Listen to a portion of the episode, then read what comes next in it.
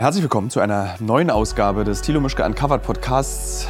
Noch einmal aus Usbekistan, weil wir dieses Land so wunderschön finden und weil ich verstanden habe durch die vielen Hörerinnen und Hörer, die mir Feedback gegeben haben, dass sie es sehr mögen, wenn ich mit Deutschen im Ausland rede. Und auch in Usbekistan, man glaubt es kaum, gibt es Deutsche. Relativ wenig vom Gefühl her. Mir gegenüber sitzt ein Deutscher, der hier lebt. Hm, ich beschreibe kurz, wo ich bin. Ich bin in einem Haus, äh, ein deutschen Haus, so heißt es übersetzt. Es heißt, es ist natürlich nicht so äh, besonders wie äh, der Germans Club in Bangladesch oder die Presseclubs äh, im Rest der Welt. Es ist, muss ich sogar sagen, schöner als die Clubs, die ich gesehen habe. Wir sitzen hier nämlich ähm, auf einem Innenhof. Es ist überraschende 15 Grad kühl. Auf dem Innenhof wächst ein Granatapfelbaum. Wir sitzen auf einer hölzernen Terrasse. Eine kleine Katze läuft rum. Und in der Mitte eines, auf einem, eines Tisches, der zwischen uns beiden, meinem Gesprächspartner Simon, so heißt er nämlich, steht eine Schüssel mit Aprikosenkernen. Und dazu kommt eigentlich auch gleich meine erste Frage.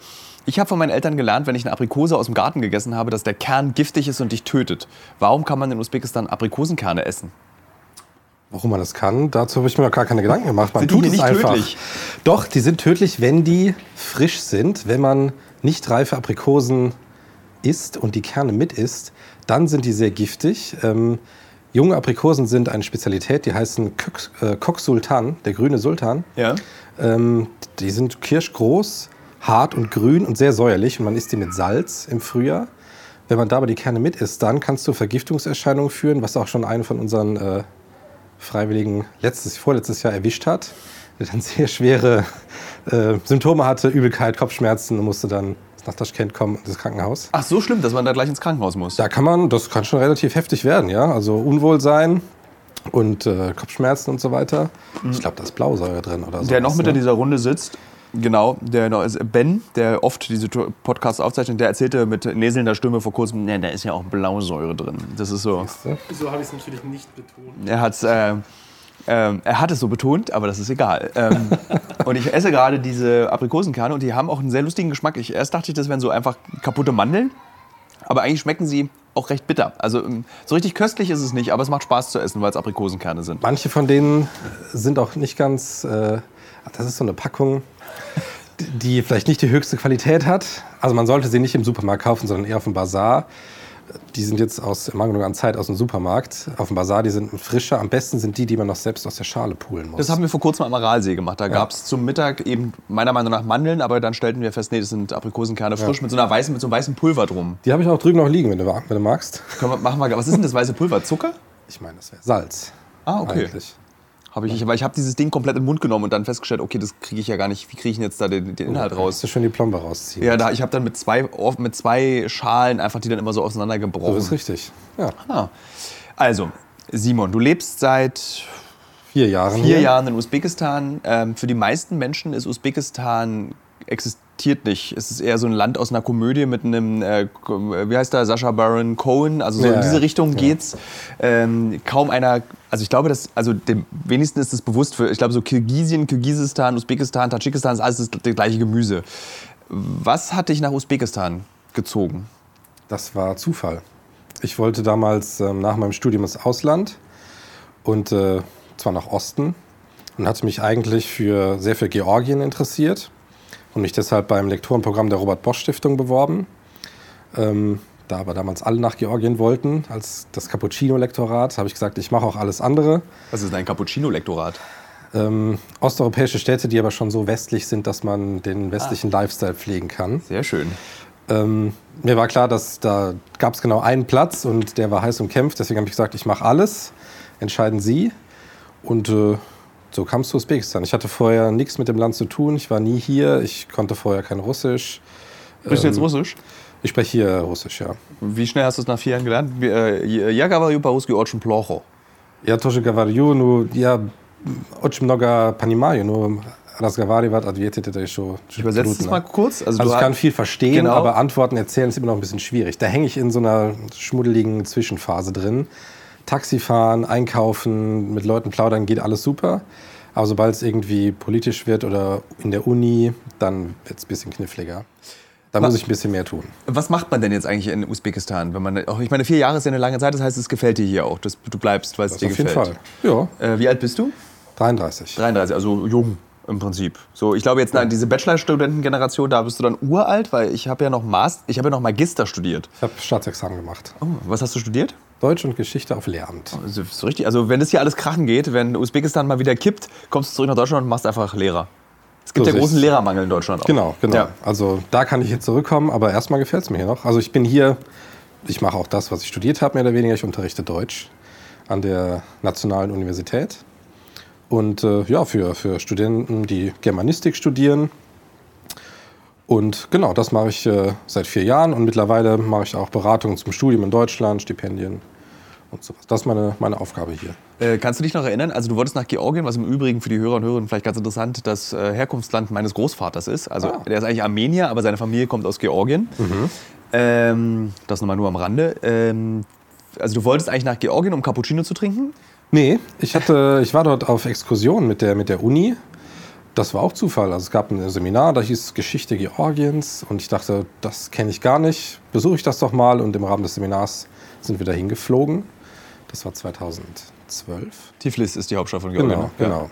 Und äh, da hat es mir so gut gefallen, dass ich nochmal in Urlaub gefahren bin, zwei Jahre später und dann meine Examensarbeit dazu geschrieben habe und deswegen auch gerne dorthin wollte. Aber also, wenn wir jetzt mal kurz Georgien mit Usbekistan vergleichen. Georgien hat eine wunderschöne, bergige Landschaft. Äh, man hat das Gefühl, den Leuten wachsen Granatapfelbäume aus den Achseln. Äh, es gibt äh, wunderbare Tiere, großartiges Essen, eine seltsame Politik, die fragwürdig ist, die aber heute immer noch, ich glaube, man kann da für Instagram hinfahren, aber eigentlich muss man dreimal darüber nachdenken, ob man das mit seinem touristischen Geld unterstützen möchte. Die Regierung ist immer so eine, das ist so eine Diskussion, die es auch in Berlin jetzt gab, weil irgendwie das Land Georgien hat vor einem Jahr wahnsinnig viele Influencer eingeladen. Und die waren dann alle auf so Buchmessen und haben dann so Fotos von sich gemacht.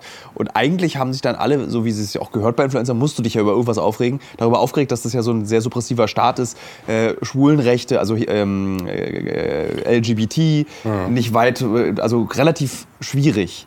War, spielte das damals auch eine Rolle, als du darüber nachgedacht hast, auch im Urlaub, oder war das egal?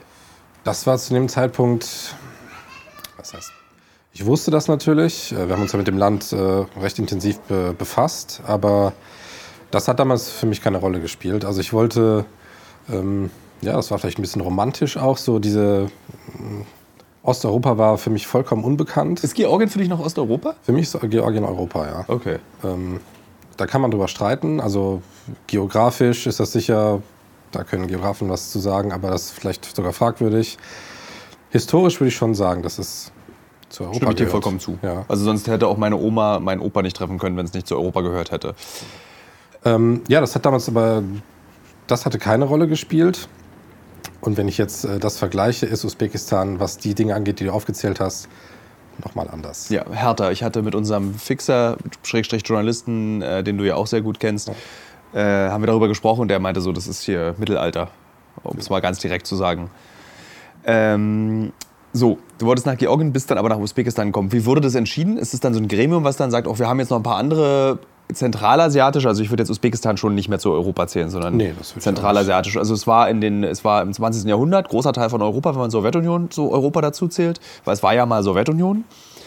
Ähm, wie wird denn das entschieden, dass du nach, also wie, was war da der Prozess? Konntest du dann noch sagen, okay, dann nehme ich Usbekistan oder war das so, nee, sie fahren nach Usbekistan?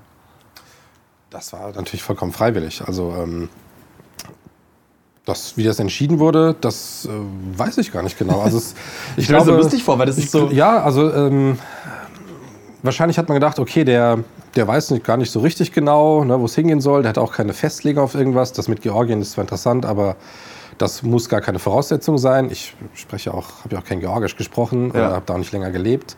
Ähm, ich habe auf der Uni mal Türkisch gelernt. Vielleicht war das äh, so ein Moment, wo man gedacht hat, ah, okay, der hat so ein bisschen sprachlich vielleicht eine Idee davon. Ähm, oder die haben gedacht, der ist abenteuerlustig und der lässt sich darauf ein und macht es einfach mit. Und dann kam sozusagen die Antwort und da stand drin, wir haben sie ausgewählt für Taschkent und dann habe ich auch nicht mehr überlegt, habe einfach ja geantwortet. War das dann, als du es deinen Eltern erzählt hast, so eine Reaktion, ach Gott, Junge, das ist doch viel zu gefährlich, weil man nicht weiß, was das für ein Land ist? Oder wussten deine Eltern? Das, bist du Westler oder Ostler? Westler. Das Lustige ist ja, dass die Westeltern, also deine Generation und meine, ich bin ein bisschen älter als du, ähm, die haben ja alle so einen Zentralasien, Iran, Afghanistan-Roadtrip in den 70ern und 80ern, nicht alle. Aber sehr viele haben diesen Roadtrip noch machen können. Und da ist denen wahrscheinlich dieses Land gar nicht so fremd gewesen. Meine Eltern waren auf so einem Roadtrip. Ähm, Ich glaube, die wussten auch nicht so super viel über Usbekistan. Ich hatte in meiner Klasse lustigerweise eine Usbekistan-Deutsche. Also ich kannte das, also ich wusste, dass das Land existiert und ähm, aber viel mehr wusste ich auch nicht. Nee, die haben gar nicht, die haben nicht versucht, mich abzuhalten und die haben auch nicht groß Bedenken angemeldet. Denen war schon länger klar, dass ich raus wollte. Und dann haben sie sich gedacht, ja gut, dann, dann ist halt Usbekistan. Und mittlerweile waren sie schon zweimal hier.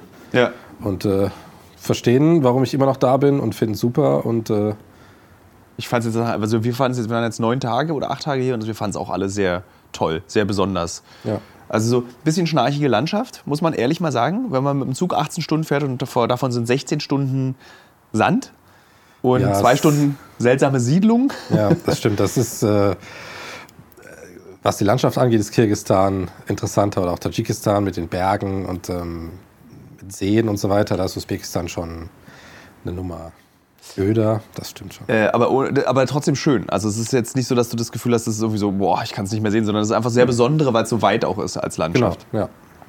So, ähm, vier Jahre hier als Deutscher in einem Haus, was so ein bisschen so ein Treffpunkt für Deutsche ist. Wie funktioniert dieses Haus hier in Taschkent?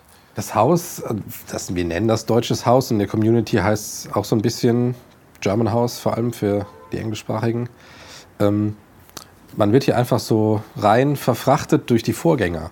Also auch meine Vorgängerin hat hier gelebt und ähm, so wird das immer weitergegeben. Hier wohnen noch zwei Freiwillige vom äh, Goethe-Institut und äh, von der ZFA und das wird immer so weitergegeben an die, die im nächsten Jahr kommen. Dann heißt es, okay, die nächste Freiwillige kommt, wo kann die wohnen? Hier wird ein Zimmer frei. Man vermittelt das einfach Was kostet denn ja die Miete? äh, 1000 Dollar.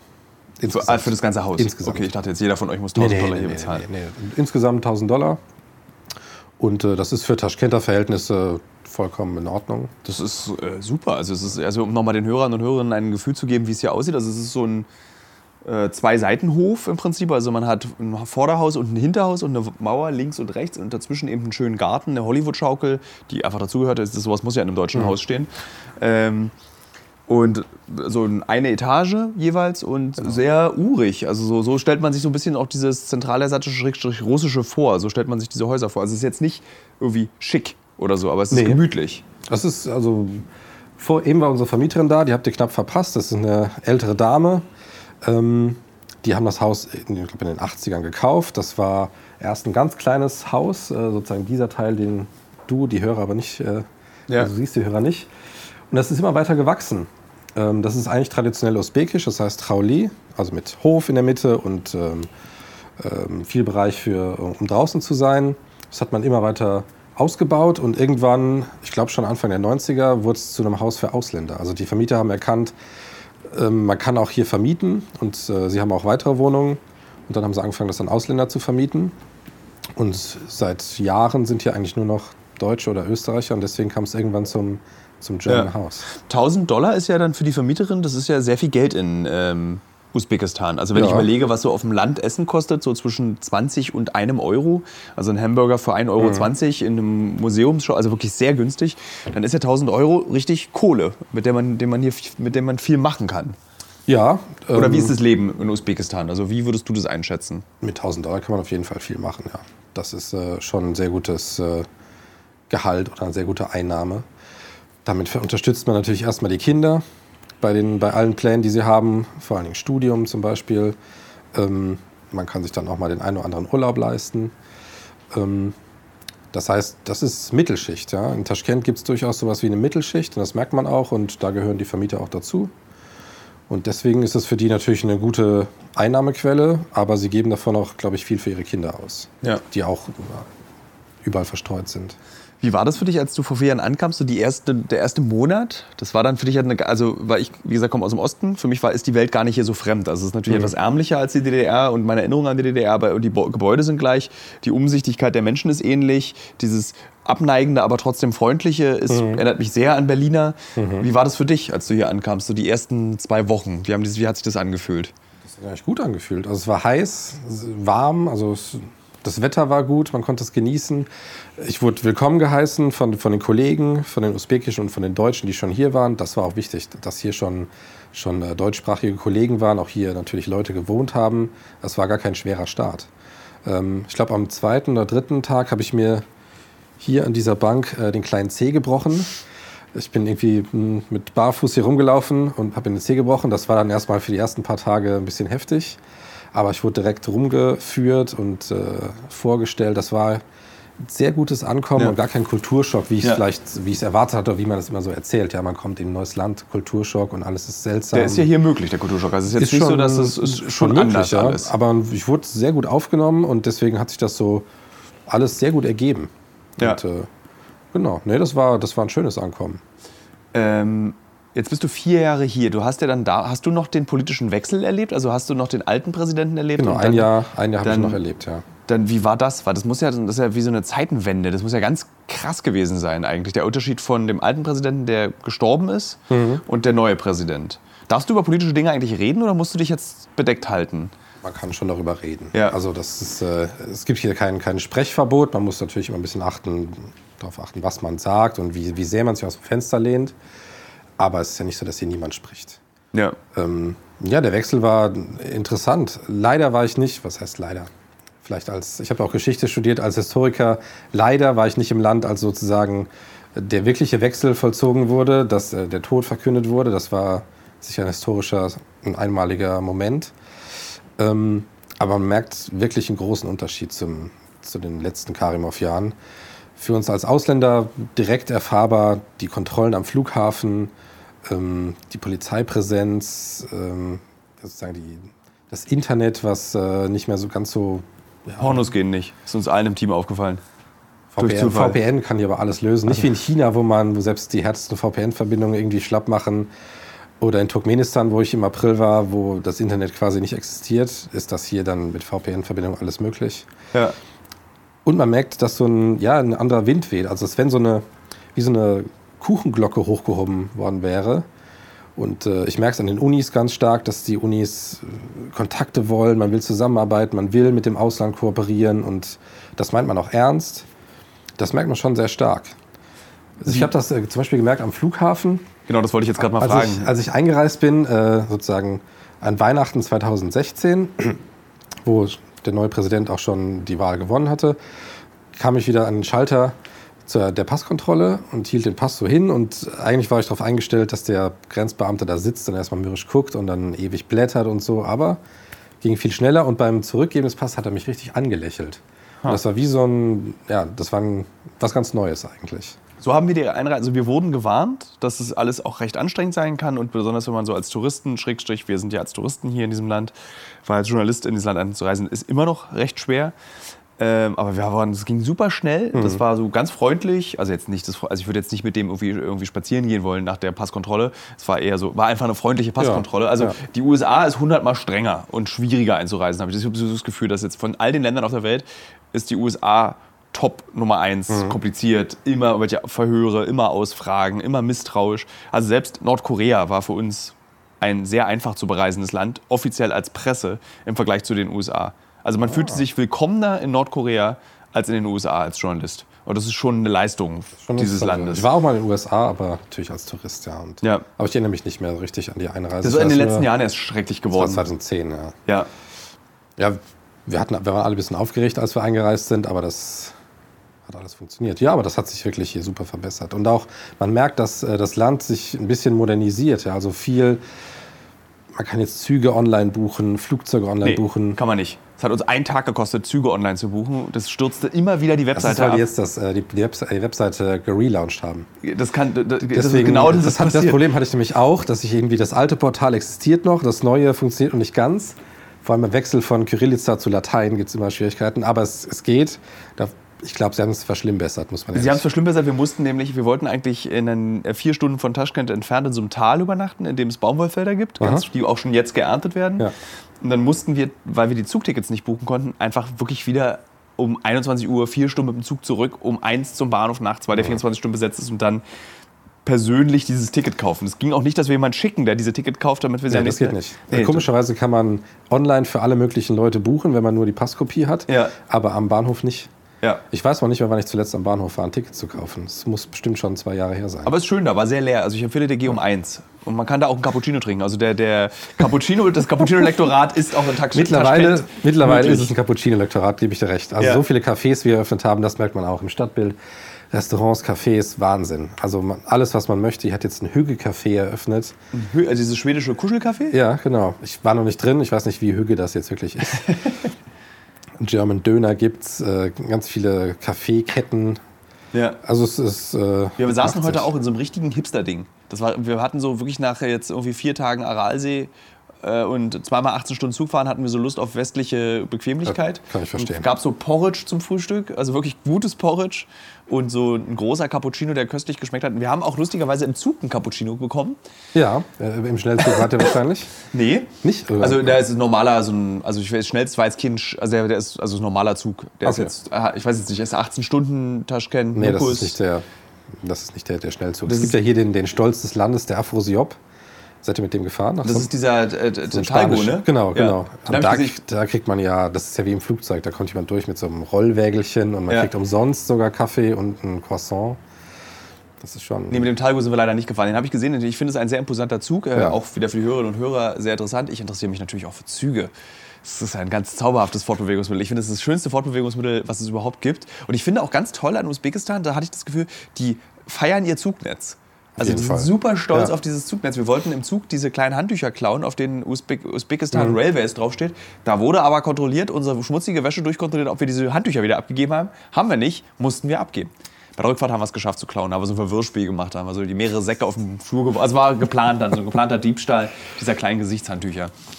Äh, nee, aber dieses Zugnetz ist toll. Das ist ja so ein sowjetisches Zugnetz, ist das, glaube ich. Also von der Sowjetunion gebaut. Der allergrößte Teil ist noch sozusagen übrig geblieben Ja. von damals und wird jetzt aber gepflegt und ausgebaut und auch mit deutscher Beratung. Die DB Consulting baut hier Ich mit. weiß jetzt nicht, ob es die beste. Moment, ich arbeite für DB Mobil. Ich muss da aufpassen, was ich sage. Ich schreibe da so eine Es gibt auch eine Kolumne. deutsche Beraterfirma, die am, am Flughafen beteiligt ist.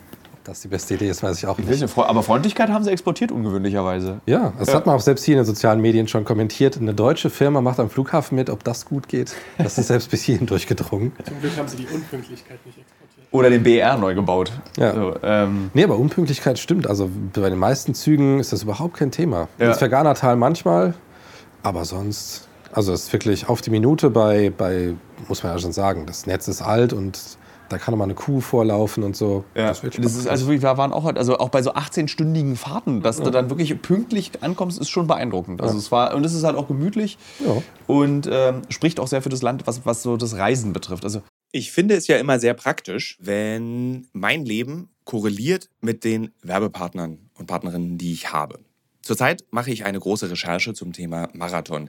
Demzufolge muss ich natürlich auch wissen, wie man einen Marathon läuft und trainiere tatsächlich dafür. Nicht, weil ich Ü40 bin, sondern wirklich, weil ich als Journalist ein bisschen etwas über dieses Marathon-Business herausbekommen möchte. Und Teil dieses Marathon-Trainings ist ja nicht nur regelmäßiges Laufen und an den Gedanken im Kopf, die dabei entstehen, zu verzweifeln. Nee, Teil dieses Trainings ist auch Ernährung. Und wisst ihr was? Was richtig praktisch ist, ich glaube, ich könnte keinen Marathon laufen, wenn es nicht Podcasts gäbe. Und ein Podcast, den ich während des Laufens höre, um dieses alle zwei Tage zehn Kilometer Laufen für die Grundausdauer zu ertragen, ist der Powerbrains Podcast. Powerbrains, das Sporternährungsquiz powered by Powerbar ist ein Podcast, in dem es um Ernährung geht, aber nicht langweilig, sondern da werden Fragen geklärt, wie ob Magnesium zum Beispiel gegen Muskelkrämpfe hilft.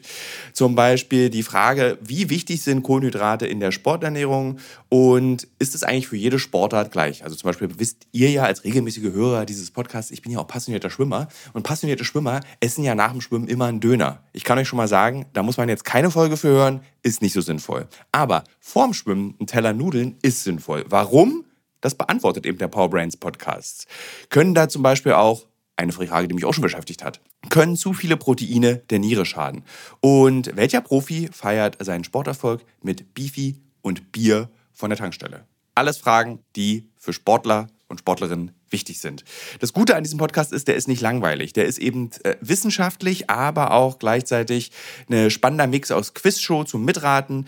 Dazu gibt es Interviews, Anekdoten und sehr aufschlussreiche Wissensvermittlung mit Host Dani Herzog. Bis zum 14.03. gab es folgende Gäste.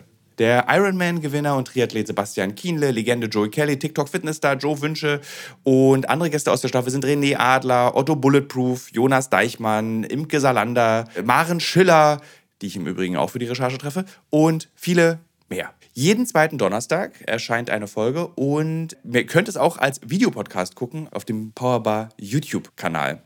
Ja, ich würde sagen, wenn ich es beim Laufen höre, könnt ihr es auch beim Laufen hören oder wenn ihr die Innenseite eines Backofen reinigt oder wenn ihr Staubsaugt oder wenn ihr ähm, lange Pendelstrecken mit der U-Bahn habt, Straßenbahn oder im Auto. Egal. Es ist ein guter Weg, um die Zeit zu vertreiben. Es ist ein guter Weg, etwas über den eigenen Körper zu lernen. Hast du in den letzten vier Jahren die Möglichkeit gehabt, auch viel zu reisen oder ist es dann Ja, so? Doch schon. Also ich war fast in jeder Stadt des Landes zumindest mal. Zum Glück ist fast überall auch ein, äh, ein Germanistik-Lehrstuhl. Das heißt, man muss auch mal überall hin, theoretisch. Nee, ich bin schon viel rumgekommen. Und auch das meiste, also die Langstrecken mit dem Zug. Ich fliege auch hin und wieder mal, muss ich gestehen. Viel macht man hier mit dem Taxi. In Usbekistan ist ja Taxifahren Sehr all- alltäglich und auch über weite Strecken vollkommen normal. Das heißt, irgendwie neun Stunden Taxifahrt, 350 Kilometer für 7 Euro. Sieben Euro. Was ist denn da eine teure Taxifahrt? Teure Taxifahrt. Das ist dann so nach Berlin. Also es gibt hier ähm, manche Studenten, die zum ersten Mal nach Deutschland kommen, wissen das nicht so genau, dass, wie es in Europa ist mit dem Taxifahren. dann fahren die dann mal irgendwie von, von Nürnberg nach Berlin oder so. Wirklich? Hat schon, ja, es ist einmal passiert. wie oder fies. zweimal. Das ist ja so richtig teuer. Das, Das das, ist kostet, das teuer. kostet so 500 Euro kostet das glaube ich. Ja. ja. Ja, ist, glaube ich, einmal passiert. Nee, und dann konnte ich hier schon viel rumkommen im Land, ja. Und das, das ist schon, schon toll, auch mal andere Ecken zu sehen. Es gibt doch, es gibt hier Abwechslung auch. Das ist, also genau, ich wollte das jetzt, das war vorhin so ein bisschen überzogen. Das Das, ja, man hat auch, also das, man muss ja auch sagen, das stimmt ja schon. Das meiste ist halt flache, flache Steppe. An den Rändern eben so ein bisschen Gebirge. Und da wird es auch interessant. Ähm, vier Jahre finde ich ist ganz schön lange. Wie lange ist man denn eigentlich in so einem Land, wenn man jetzt hierher geht, um als Deutsch-Germanistik-Lehrer an der Uni zu arbeiten? Ich dachte, das ist dann immer so zwei Jahre oder ein Jahr und dann geht man wieder zurück. Also ich habe jetzt einmal das sozusagen die Organisation gewechselt von ähm, der Robert Bosch Stiftung zum DAAD. Und äh, das heißt, ich kann noch weitere drei Jahre bleiben. Und das willst du auch. Stand jetzt ja. Ha- Hast du hier so Liebe gefunden oder? Die gerade in der Küche steht, genau. Ah, okay. Ähm, genau. Ist, ist natürlich ist ein Grund, aber auch die Arbeit ist interessant und die, die Studierenden, es macht Spaß mit denen zu arbeiten. Es sind interessante Aufgaben. Hier in Taschkent kann man super leben. Daheim ist noch alles safe, also ich muss nicht zurück wegen Eltern oder. Ja. Nee, das ist einfach auch eine komfortable Situation, muss man sagen. Es ist ja auch sehr schön, also ich muss es nochmal betonen, wie schön dieser Innenhof ist und ich meine, man kann sich, das ist sehr gemütlich und ich glaube auch, dass die Geschwindigkeit, du hast noch, also diese Globalisierungsgeschwindigkeit, die im Rest der Welt, der, also bei uns in Deutschland zugeschlagen hat, also dieses, man ist eigentlich immer erreichbar, es ständig ist irgendwas, man muss immer irgendwas machen, das ist hier noch nicht. Das Leben ist hier sehr viel langsamer, habe ich das Gefühl auch. Ich finde, das das Leben ist hier gar nicht so langsam. Vielleicht ist das in Taschkent besonders, aber ich habe das Gefühl, die Leute sind hier oft sehr gehetzt und ungeduldig. Also man muss sich ständig irgendwo hinbewegen. Ähm, das merkt man oft im Straßenverkehr. Das, äh, an der roten Ampel gibt es keine Geduld. Jeder drängelt so ein bisschen hin und her. Auch wenn man sich anstellt am Bahnhof, war das früher immer ein Chaos. Jeder hat sich vorgedrängelt. Und man hat nicht so oft Zeit, sich einfach hinzusetzen und wirklich in Ruhe was zu machen. Das geht vielleicht mal eine Stunde und dann muss auch wieder irgendwas erledigt werden. Also ich fühle Ganz sympathisch. Ich mag Ja, das ja, ja. ich finde es ja ganz gut, diese Geschäftigkeit. Aber jetzt Ja. zum Beispiel am Aralsee hatte ich das Gefühl, da ticken die Uhren schon sehr, stimmt. sehr langsam. Das ist, glaube ich, auch so ein Stadt-Land-Gegensatz. Ja, Hinter Taschkent hat man oft auch so. Also bei meinen Kollegen sehe ich, dass die ständig irgendwelche Aufgaben bekommen, die sie zu erledigen haben und irgendwo hinfahren müssen. Man macht ja noch viel, viel doch noch irgendwie mit Papier im Endeffekt, das irgendwo hingebracht werden muss. Also oft habe ich das Gefühl, dass hier sehr viel äh, Geschwindigkeit drin ist. Ähm, was mich sehr überrascht hat, ist auch, wie dieses, ähm, äh, dieses so, sozusagen Gesellschaftsleben hier funktioniert. Dieses, wir, wollten eigentlich den äh, Minister für Arbeit interviewen zu diesen Feldern. Das wäre auch eigentlich möglich gewesen. Der hatte uns dann auch eingeladen, aber da waren wir eben gerade unten am Aralsee. Und dann sind wir einfach zum Bürgermeister von Muinok. Muinak? Ja, Moinak. Ja. Moinak gegangen. Und der hat am Freitag um 17.50 Uhr noch gearbeitet. Aber so richtig gearbeitet. Nicht irgendwie so Stifte gedreht auf dem Tisch und angespitzt, sondern wirklich ge gearbeitet. Als wir dann aber mit den zwei Kameras reinkamen, wurde er dann doch nervös und hat das Interview abgelehnt. Hat aber noch, ich habe ihm dann so beim in der Tür noch eine Frage zugeworfen, ob er denn den Grund weiß, warum der Aralsee so trocken ist. Und er war auch Was hat er gesagt? Er, hat, er war der Erste, der die Wahrheit gesagt hat. der gesagt hat, dass es das tatsächlich diese. Nee, warte mal, hat er, der hat auch Mist erzählt. Ich, ich guck mal kurz zu Ben. Hat er nicht auch erzählt, dass irgendwie die Platten sich verschieben und es kommt nächstes Jahr wieder? Oder hat er uns von Turkmenistan und von. Irgendjemand irgendjemand hat uns die Wahrheit erzählt, aber die meisten haben erzählt, dass es irgendwie so abgesackt ist, Ja. das Kaspische Meer steigt Genau. und dann sinkt es ab und es kommt aber wieder nächstes Jahr. Das finde ich am besten. Nächstes Jahr, plötzlich wieder da alles. Schon seit 30 Jahren kommt es nächstes Jahr wieder.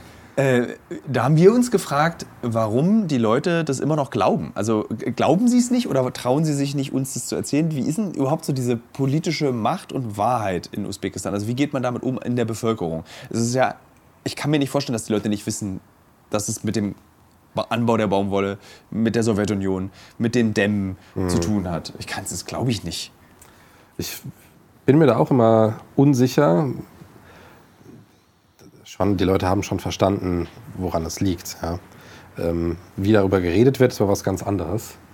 Und ähm, es hängt auch davon damit zusammen, wie die Leute oder was die Leute erfahren. Auf dem Dorf, auf dem Land hat man auch keinen Zugang zu, zu viel Information. Das Internet ist ja noch lange nicht überall angekommen. Das wird auch nicht in der Schule besprochen zum Beispiel oder wirklich diskutiert. Ähm, das ist eine ganz komische Mischung. Nee, wir können ruhig. können der Podcast lebt davon, dass Dinge gleichzeitig Ah, okay. passieren. Okay. Aha, also. So, ich, kon, ich konnte nicht aufstehen, um es zu holen. Ah, ich bin verkabelt, deswegen. Alles klar. Danke, Schatz. Das ist äh, Meine Freundin Roshana, genau. Ja. Ja. Dann, äh, dann erzählen wir das kurz. Also eine Frau stellt sich hier gerade an den Tisch. Das ist deine Freundin. Sie Genau. lebt mit dir hier in dem Haus oder? Nein, Sie hat eine. lebt noch bei ihren Eltern, Ist, Ähm. ah, interessant. Ist das macht man? Wie darf ich fragen, wie alt deine Freundin ist? sollte ich. Äh, ist, macht man das noch? Ist das in ist Usbekistan eins von diesen Ländern, wo die Kinder sehr lange bei den Eltern leben? Ähm, Oder ist es jetzt eine ganz schwierige, eine ganz schwierige Familiengeschichte, die wir dir vielleicht nicht. nee, das liegt nicht an Familiengeschichte, das liegt an den äh, Rahmenbedingungen und den so- den sozialen Gepflogenheiten im Land. Podcast- Das ist sehr Als interessant. nicht Bitte erläutere verheiratetes Pärchen zusammenzuleben geht nicht. Okay. Aber das, das ist also, aber deine Freundin ist wahrscheinlich sehr modern und sagt, okay, ich mach so, ich tue meinen Eltern den Gefallen und lebe noch bei meinen Eltern, aber ihr seht euch regelmäßig und Es liegt auch, nicht, liegt auch nicht an den Eltern, es liegt eher an der Nachbarschaft. Ah, so ist es tatsächlich. Was passiert, wenn die Nachbarschaft, also das muss sie doch jetzt auch mittlerweile wissen. Also es ist jetzt nicht so, dass. Die Nachbarn, nicht alle Nachbarn verstehen, dass sie, haben es noch nicht gecheckt, dass sie von hier ist. Ah, okay. weil wir alle miteinander die ganze Zeit Deutsch reden. Ähm, ich habe mal in kurzer Zeit, ein halbes Jahr nicht hier gelebt, sondern in einer anderen Wohnung mit einer Deutschen. Einfach eine Zweier-WG, ganz Ja. normal. Ähm, das war in einem Stadtbezirk, wo keine Ausländer leben oder fast keine Ausländer. Und irgendwann war es dann so weit, dass die Polizei davon Wind bekommen hat Wirklich? und äh, dem Vermieter signalisiert wurde, das geht nicht mehr, was er da macht. Ähm, und dann musste ich raus. Das, äh, es gibt zwar kein, also soweit ich informiert bin, gibt es kein Gesetz, was das wirklich verbietet. Aber der Vorwurf, der immer im Hintergrund schwingt, ist Prostitution. Verboten hier?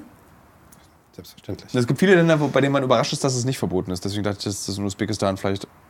Also, so wie ich, ich denke schon, dass das verboten ist. Die Angst davor, äh, Ja. würde ich, würde ich meinen, bestätigt das. Und ähm, dann äh, ja, war damals noch die Gesetzeslage, dass der Besitzer der Wohnung enteignet werden konnte. Ah, Obwohl er da vielleicht gar nichts mit hätte, äh, Ja. zu tun gehabt hätte. Ja, Und dann schmeißt sich natürlich ein Vermieter raus. Ja, das hat er nicht rausgeschmissen. Er hat gesagt, so sieht's aus. So ist die Lage. äh, Es geht nicht mehr. Es wurden sozusagen, es wird gemunkelt, es wird geredet. Geht nicht mehr. Okay. Ähm, und das ist natürlich ja, nicht schön. Und tatsächlich, nachdem ich dann raus war und im Hostel, stand dann noch zwei Tage später um 6 Uhr morgens die Polizei vor der Tür und hat dann gefragt, wo ich wäre.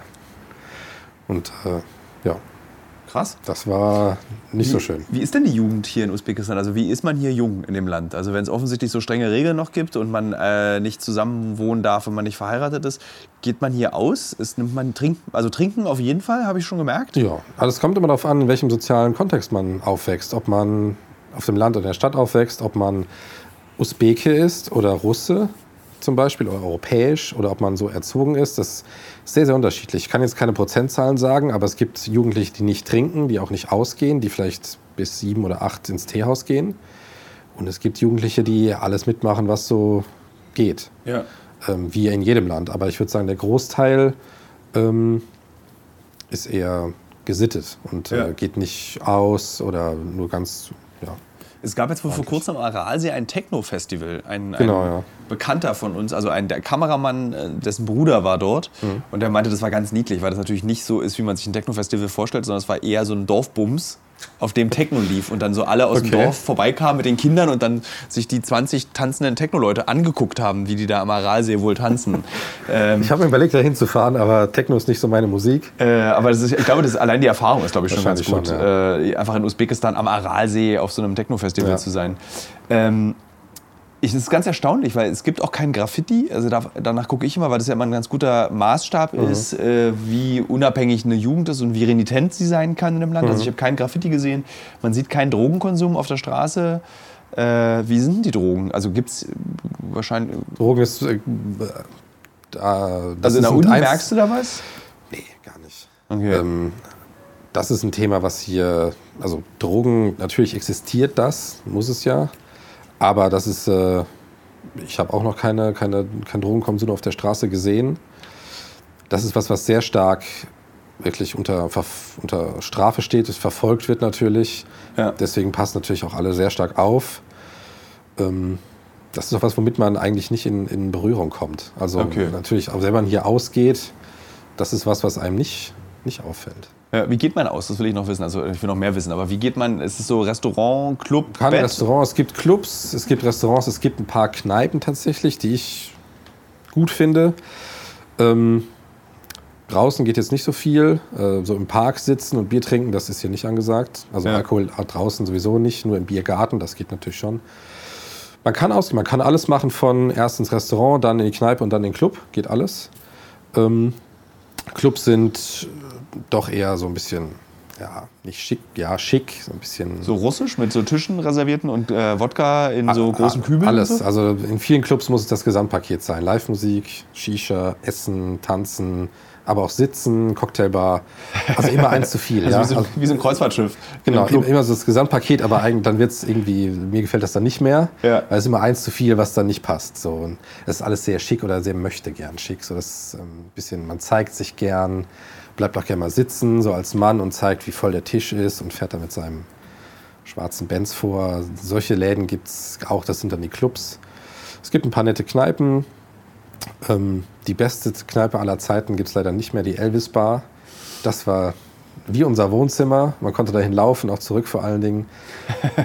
Die Band hat gespielt, ebenerdig. Ähm, alle konnten mit allen reden. Es war super eng, super klein, super verraucht. Das hätte auch in Hamburg sein können. Aber es war auch total gemischt zwischen Expats und Locals und äh, man wird es vielleicht studentisch nennen können. Das war, Warum gibt es die nicht mehr? Kam die Polizei? die kam da auch ab und zu mal rein, ja.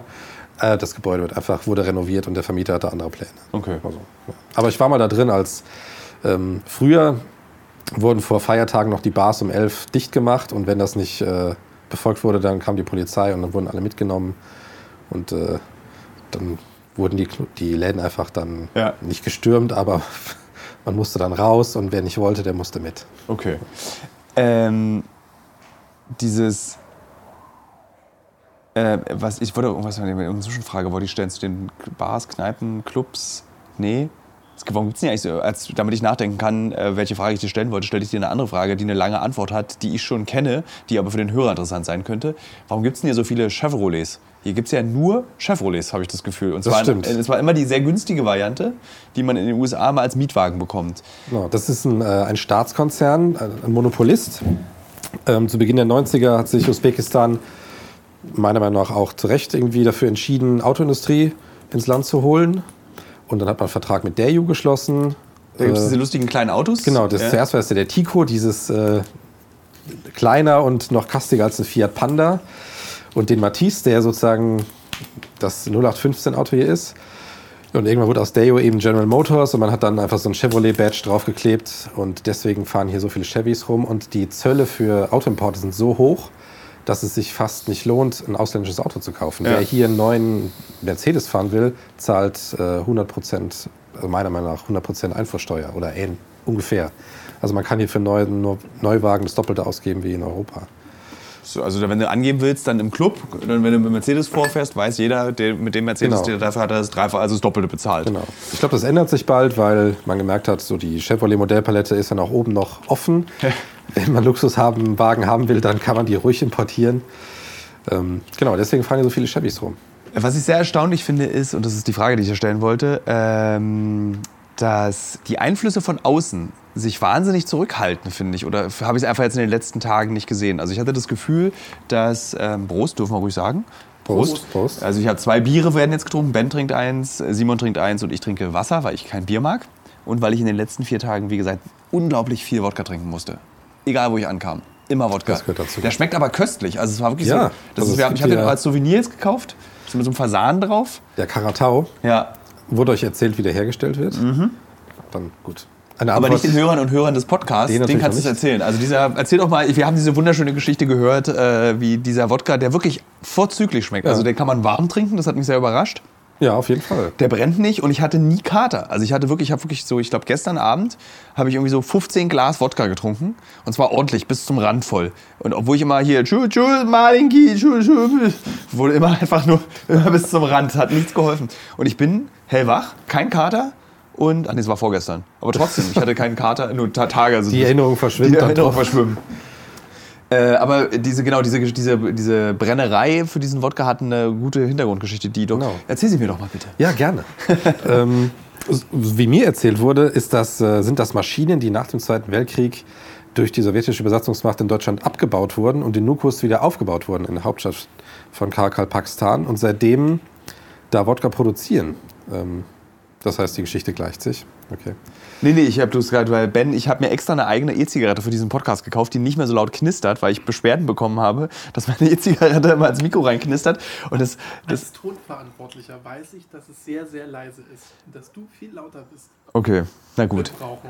Ähm, äh, will zurück zu, zurück zu der Geschichte. Das war, Entschuldige die, das war die Geschichte auch schon. Äh, wir waren ja auch in Nukus und wir waren auch in dieser. Ich wusste zum Beispiel nicht, dass, es, dass Usbekistan nochmal eine Autonomieregion hat, diese Karakal Pakistan. Genau, ja. Was, warum, äh, das, ah, nee, ich glaube, darüber haben wir schon gesprochen. Aber im echten Leben, nicht im Podcast. Ja. Das war so, ist das so äh, vergleichbar mit, äh, so mit, mit den Kurdengebieten im Irak? Nur ohne Krieg?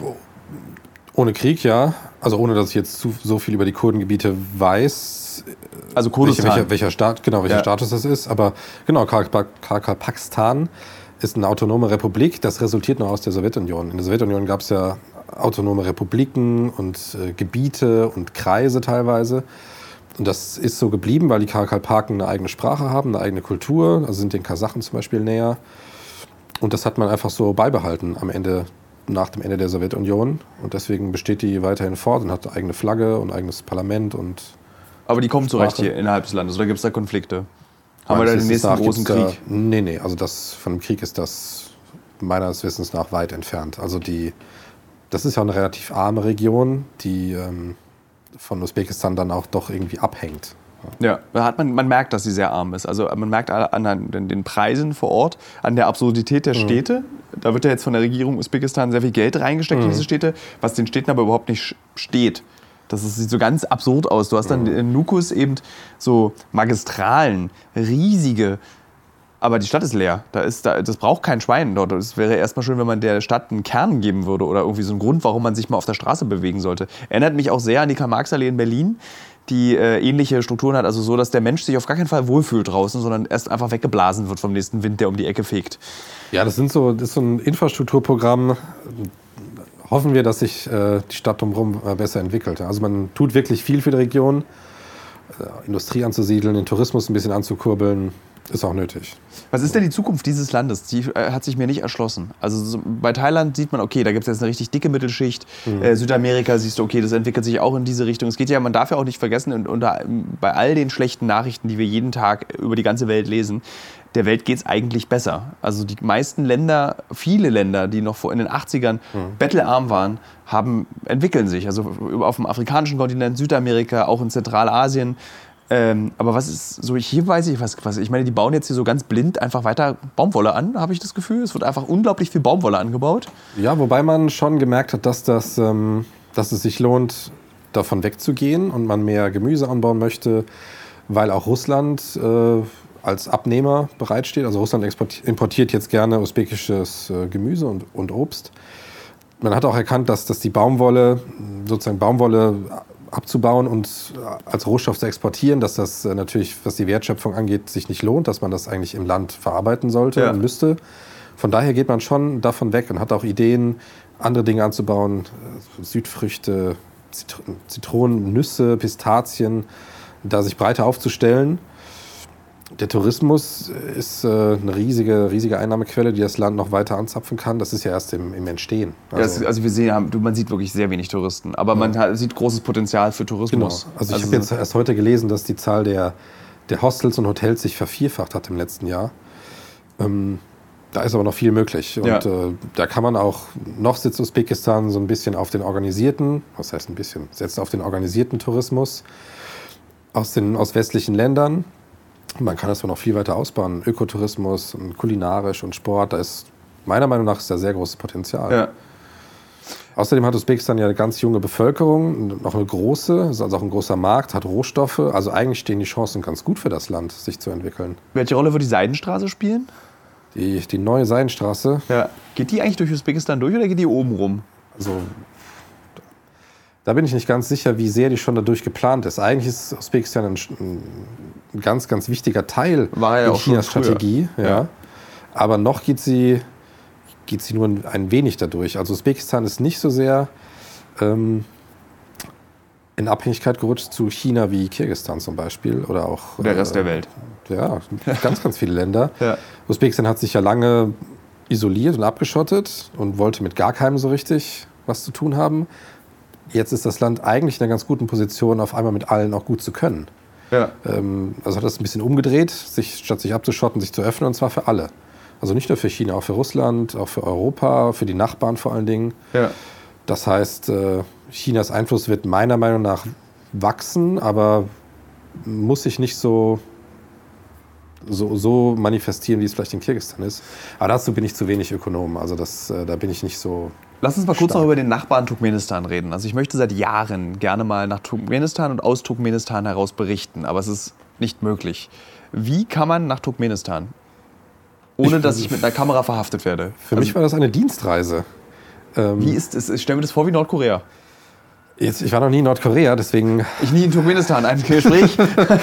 Ähm, ja, das Land ist spannend auf nochmal eine ganz, ganz andere Art und Weise. Also natürlich merkt man, dass man weiter in Zentralasien ist. Es gibt Taxifahrer, es gibt Basare, es gibt die ganzen Dinge, die in Zentralasien eine Rolle spielen.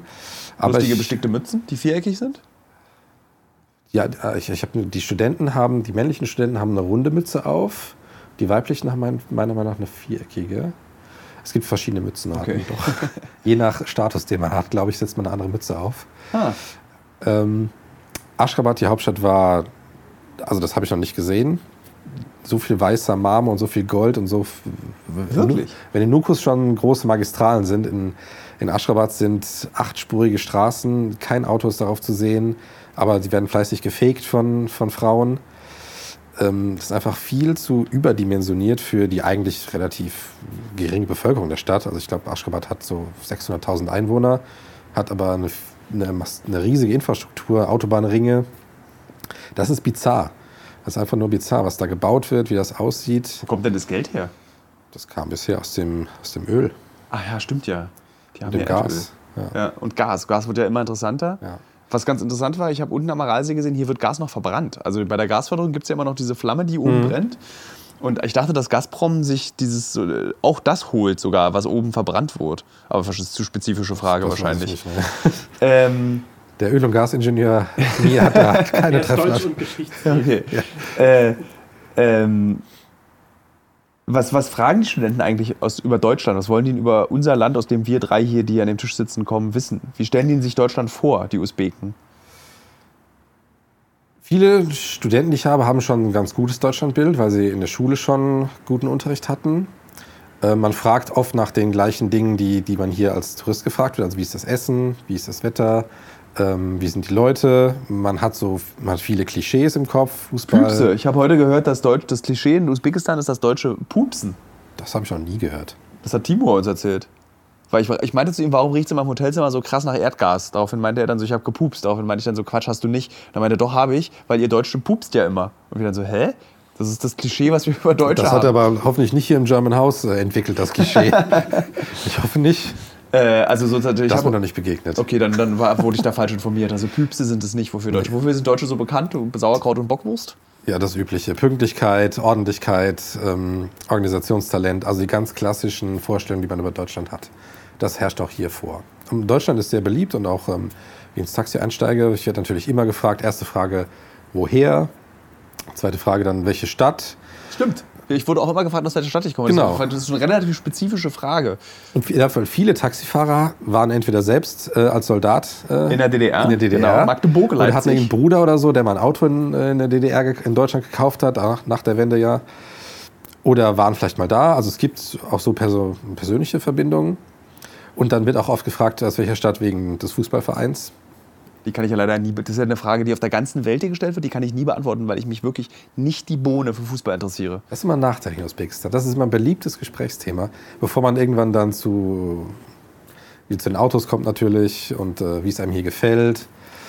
Genau, das ist ja Mercedes, Schweinsteiger, Müller. Ich sage dann immer, wenn ich gefragt werde und dann dieses Fußballgespräch nicht aufhört, sage ich immer so Fußballvereine, die ich von Leuten, die ich kenne, gemocht werden. So Hansa Rostock. Sage ich dann einfach. Also ohne, dass ich weiß, was das bedeutet. Ich weiß nicht, in Deutschland wäre das wahrscheinlich politisch, wenn man, wenn man so bestimmte Fußballvereine mag und nicht mag. Äh, und dann sage ich, weil ich denke mir dann so, Einer meiner besten Freunde ist Rostock-Fan. Ich darf jetzt nichts Falsches sagen. Ich merke schon. Aber wenn ich dann zum Beispiel so in Kenia auf einem Markt stehe und sage Hansa Rostock, dann krieg, kommen die gleichen fragenden Augen, die auch ich habe in diesem Gespräch. Also deswegen ist es, ich glaube, in Deutschland mache ich das nicht. In Deutschland traue ich mich dann auch zu sagen, ich interessiere mich nicht für Fußball. Ja, Aber- hier ist, man, hier ist man Fan von äh, Barcelona, Madrid, Manchester, Bayern, manchmal Dortmund. Also die großen, die internationalen großen Vereine. Hansa Rostock. Auch, ja. Immer wieder. Also nach jedem Champions League-Sieg wurden, wurden sie populärer. Nee, äh, Das ist, glaube ich, ein Witz, den ihr versteht als Fußballfans. Also Ben ist ja auch Fußballfan, das verstehe ich ja gar nicht. Die haben wahrscheinlich nie die Champions League gewonnen oder so. nee, weit davon entfernt. Okay. War mal DDR-Meister. Ähm, ja. Aber viele usbekische Taxifahrer kennen auch die Bundesliga ganz gut. Also ich bin Schalke-Fan, das kennen sowieso dann fast alle. Ähm, ich habe in Mainz studiert. Mainz hat auch einen Fußballverein, der in der ersten Liga spielt, finde ich. okay. Kennt man auch hier. Ich kenne RB Leipzig, den keiner mag, weil der von Red Bull bezahlt wird. Aber ich finde es total faszinierend, dass man ein Fußballteam so schnell so erfolgreich machen kann. Das, ist, das fand ich sehr spannend. Die Usbeken sind komischerweise keine Fans ihrer eigenen Liga. Also das finden die alle langweilig. Ich war auch mal hier auf dem Ligaspiel, das ist auch langweilig. Warte mal, es gibt bestimmt einige Hörer und Hörerinnen dieses Podcasts, die sich für Fußball interessieren. Bitte erzähle mir etwas von diesem Ligaspiel. Ich rauche an meiner E-Zigarette weiter, trinke Wasser, während du es erzählst. Höre auch nicht so richtig zu, aber war- die, die Leute finden es Kannst du es spannend. ja mir erzählen? Erzähl's Das, Ben. das war ein Spiel zwischen Pachtakor Taschkent und Dynamo Samarkand. Hier in Taschkent Heimspiel in der im großen Pachtakor-Stadion. Man muss sagen, Pachtakor, also die Pachtakor kann man, glaube ich, mit Baumwollpflücker übersetzen. Äh, war, war eine sehr, sehr erfolgreiche Mannschaft in der Sowjetunion. Ähm, darüber gibt es auch gerade einen neuen Film, denn 1979 ist die sehr erfolgreiche Mannschaft ähm, mit dem Flugzeug abgestürzt und äh, Das habe ich, glaube ich, sogar gehört. alle Mitglieder sind verstorben. Dazu gibt es jetzt eine neue Doku und klar, das jährt sich jetzt, äh, deswegen ist das ganz interessant. Aber meiner Meinung nach konnte man nicht an, den, an die erfolgreichen Zeiten anschließen. Deswegen war dieses Spiel zwischen Pachtakor Taschkent und Dynamo Samarkand eher, ja, doch lahm. Ich saß Wie in, ist so das Niveau? Was würdest du sagen? Nicht zu spezifisch werden, Ben. Es ist kein Fußball-Podcast. Dritte Liga, vierte Liga? Ja, schon dritte, dritte Jahr. Also es war sehr langsam. Also es war kein Tempofußball. Also sie waren alle recht ballsicher. Man hat auch gemerkt, dass irgend der Trainer eine Idee hatte. Das war jetzt kein, kein Grottenkick, aber es war sehr langsam. Dann stelle ich noch mal schnell so eine Thilo Mischke Uncovered Podcast-Frage rein. Gibt es denn Hooligans? Gibt es Hooligans Also, in es gab, es Usbekistan? gab, also bei dem Spiel habe ich. Ultras, zumindest Ultras. Also es, es, gab, es gab äh, Jungs und Männer, die, die sehr, sehr frenetisch gejubelt haben. Aber äh, das ist, glaube ich, von Ultras noch sehr, sehr weit entfernt. Es gab auch Auswärtsfans, die aus Samarkand angereist sind, die dann zusammen in einer Gruppe von 50 Leuten ins Stadion marschiert sind. Aber das Stadion war auch, das, wenn's ein Drittel, nee, es war weniger als ein Drittel besetzt und Großteil war auch Polizei. Wie viel Also ich- passen rein? Boah, wie viel passen da rein ins Pachterchor? Weiß ich nicht, 20, 50. ist es dieses 50.000. UFO, was hier in der Stadt steht? Nee, das ist nicht das große, es ist das alte Stadion, was so in, der- im Boden versenkt ist. Okay. Also es hat keine Ränge, sondern es geht, es ist wie, eine, wie ein Loch eigentlich. Das Oder cool. der freundliche Name Amphitheater vielleicht? Ja. ja, Ja, Loch oder Amphitheater. ja, genau. Das fand ich auch sehr faszinierend, die, äh, als wir dann durch äh, ich kam, Munjak gefahren sind, dass die dann so ganz viel in diese Stadt investiert haben. Zum Beispiel ein Schwimmbad in der Wüste, was nicht funktioniert. Noch nicht ein Bewohner der Stadt war in diesem Schwimmbad baden. Und dann auch ein, ries also ein relativ großes Amphitheater, ein Kulturhaus. Also so ein bisschen fühlte sich das auch an wie so Schwed an der Oder im Osten, wo du auch genau diese riesigen Möglichkeiten der Unterhaltung hattest, die aber eigentlich gar nicht so richtig benutzt werden können, weil so viele Menschen leben da ja gar nicht in dieser Stadt. Aber die Bevölkerung wächst und man zeigt was, was in Zukunft möglich ist. Und in dem, das, äh, um zurückzukommen auf das Fußballspiel, das Unbedingt. Spannendste, also ich ging, glaube ich, ich, ich glaube, Pachtako hat sogar daheim verloren gegen Samarkand. Das, äh, das Interessanteste war die Halbzeitpause, in der ein Auto verlost wurde. Und zwar ein Damas, also dieser ganz schmale, aber dafür viel zu hohe Minibus. Ganz toll, würde ich sofort nehmen. Dass du dir den nicht gekauft hast hier in diesem Land. Ich würde sofort. Ja, kurz, kurz davor, ja. das ist so ein tolles Auto. Aber es ist doch schwer für, schlimm für die Bandscheibe. Also Ja, aber weißt du, wie teuer die in Berlin sind? Ich habe tatsächlich überlegt, es gibt ja diese, diese von Suzuki gibt es die ja auch und von noch irgendeiner Marke, gibt Isuzu, glaube ich, auch noch, was ja, Ja. so diese, für den Hörer, für die Hörerin vielleicht, das sind diese ganz kastenartigen, ganz winzigen VW-Busse aus Asien im Prinzip, die ganz klein sind, aber trotzdem irgendwie 40 Leute reinpassen. ja, Und irgendwie noch das Gepäck oben aufs Dach. Und die siehst du hier auch in dem Land, wenn du keinen Chevrolet siehst, siehst du diesen Damas. die gehören auch dazu. Äh, das wird auch da produziert. Ah. Ähm, das ist auch ein Chevrolet-Modell mittlerweile. Ich würde den sofort Damas. kaufen. Aber den kann man nicht, kann, man kann, glaube ich, nicht hier ein Auto kaufen und den nach Deutschland bringen, oder? Das werde ich noch herausfinden, denn ich würde gerne mit dem Auto zurückfahren. Ja. Ähm, ich kann mir vorstellen, dass es an, an den Formalitäten scheitert. Also ich kaufe hier ganz normal Autos, wie Usbeken auch, aber ich habe ein gelbes Nummernschild, weil ich Ausländer bin. Äh, man kann das hier ganz normal machen. Ob, ob man die dann... Ich glaube, man muss aber das Auto im Land wieder abmelden. Und daran könnte es irgendwann scheitern. Aber du könntest es sicher einkaufen. Ich meine, weil die sind. Kannst du ihn als Umzugsgut im Container verschiffen lassen. das stimmt allerdings. Weil der sehr klein ist. Also der, ist Eben. ist wirklich winzig. Weil die sind bei uns, kostet so ein gebrauchter Suzuki Minibus, kostet irgendwie so 10.000 Euro. Die sind richtig teuer. Weil die natürlich Platzwunder sind. Äh, du, und damit fährst du, ich, damit würde ich halt nicht nach München oder in Italien Urlaub fahren, sondern damit fährst du halt in Berlin von A nach B und äh, transportierst Leute und machst irgendwie. ja, keine Ahnung, Pizzataxi vielleicht. Ja, eher. sowas. Also das ist halt ein praktisches Auto, aber ich würde damit keine weiten Strecken fahren. Und So ein Liebhaberding halt. Nee, nicht mal. Die sind auch ziemlich so abgefuckt, sehen die immer aus. Relativ rostig und kaputt. Hier sind die ja niegelnagelneu, sind die meisten. Ja, Ja, die Usbeken geben schon Acht auf ihre Autos, das muss man sagen. Also das Auto ist auch der Usbeken liebstes Kind. Da, sind, da haben wir doch was gemeinsam, wenn man jetzt so interkulturell ganz grob vorgehen möchte. Usbeken waschen ihre Autos ganz, ganz oft und geben Acht drauf. Und Innenausstattung, noch hier noch ein Deckchen und da eine Oh ja. Ich hatte- dann wir- haben, stimmt, die Fahrer haben immer gleich ausgefegt. Ja, also das. äh, wir hatten auch tatsächlich von der einen vierstündigen Fahrt, die auf über sehr holprige Straßen mit 130 Stundenkilometer gemacht wurden, waren in dem Taxi zwei Kopfkissen hinten drin, die ich genutzt habe, um zu schlafen. Hinten. Und ich, da habe mich einfach entschieden zu schlafen, damit ich einfach nicht merke, wenn ich sterbe bei dieser Fahrt, weil die ja schon dann auch wie die Haudegen fahren. Das Ja. ist dann nicht irgendwie. Habe ich auch schon ab und zu mal versucht, weil ich kann nicht so gut schlafen im Auto, deswegen kriege ich das immer mit, diese Aktionen. Wo man immer so gegen das Armaturenbrett so drückt. So, äh, ja, und vor allem ist ja nirgendwo, ein Ansch also hinten ist ja nie ein Anschnallgurt. Stimmt. Und vorne, genau, immer wenn ich mich anschnallen wurde, wurde mir gesagt, ach, brauchst du nicht bringt anschnallen. Unglück. Ja. Also, mir, wurde mal, Unglück. mir wurde mal erzählt, dass, das, äh, dass man das nicht macht, weil in den wilden 90er Jahren ganz oft die Fahrer von hinten sozusagen mit dem Gurt gewürgt wurden bei Überfällen. Deswegen würden das die Taxifahrer immer noch nicht machen. Ich weiß nicht, wiefern inwiefern das stimmt. Klingt nach einer tollen Legende. Ja, eigentlich So. so, eine Urban Legend eigentlich. Ne? Was war denn so ein richtiger Kulturschock, den du hier erlebt hast? Also ich glaube, ich war heute in, einer, in, so, einer, äh, in so einem Bazar und da wurde so Pferdefleisch angeboten. Was mich persönlich nicht kulturschockt hat, weil ich weiß, dass Pferdefleisch auch durchaus normales Fleisch in vielen Teilen der Welt ist. Ähm, es gibt zum Beispiel in Berlin eine Pizzeria, da kann man Pferdefleisch essen auf der Pizza. Ähm, aber für viele ist es eben, wäre das ein Kulturschock. Was war für dich hier so ein richtiger Schockmoment, wo du dachtest, das ist echt krass andere Welt, Zentralasien, hier bin ich. Ich habe mit der Frage gerechnet. Ähm, wahrscheinlich war es dann doch auch der, der Verkehr. Also dieses, äh, diese fehlende, das fehlende Gefühl für, für Gefahr.